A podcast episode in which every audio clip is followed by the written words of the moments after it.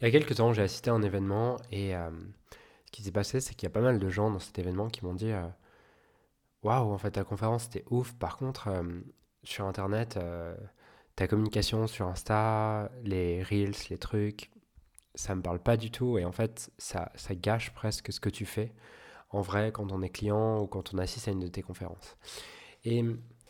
C'est vrai que entre euh, décembre, entre, entre août et, novembre, euh, j'ai publié un ou deux reels par jour euh, sans y mettre d'intention et d'attention, juste avec un logiciel qui s'appelle opus.clip qui te permet de, découper des, des, reels de manière automatique.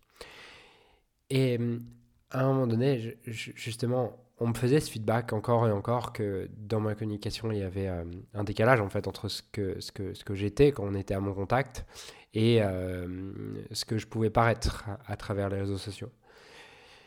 Et puis, euh, un jour, j'ai une conversation avec une des personnes qui me fait un feedback et je lui dis Mais tu sais, en fait, j'ai lancé tout ça parce que j'ai pas vraiment envie de publier sur les réseaux et et c'est mieux de publier ça que de rien publier, en fait. Publier ça, c'est mieux que rien. Et au moment où je m'entends dire c'est mieux que rien, je me dis, là, il y a un problème, Julien. En fait, c'est peut-être pas mieux que rien. Euh, peut-être que c'est mieux de ne rien publier plutôt que de publier quelque chose qui n'est pas à ton image.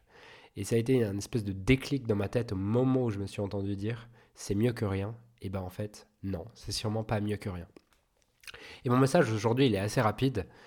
Euh, il est euh, de t'inviter à te demander à quel endroit aujourd'hui, peut-être dans ta vie, dans ton business, tu fais des choses, ça t'inspire pas vraiment, tu te dis que tu dois les faire et finalement tu fais des choses qui te desservent plus que si tu ne faisais rien.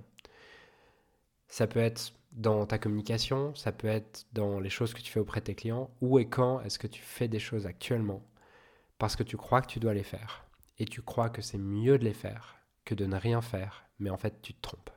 Et je pense que ça peut être une question qui éveille des prises de conscience intéressantes.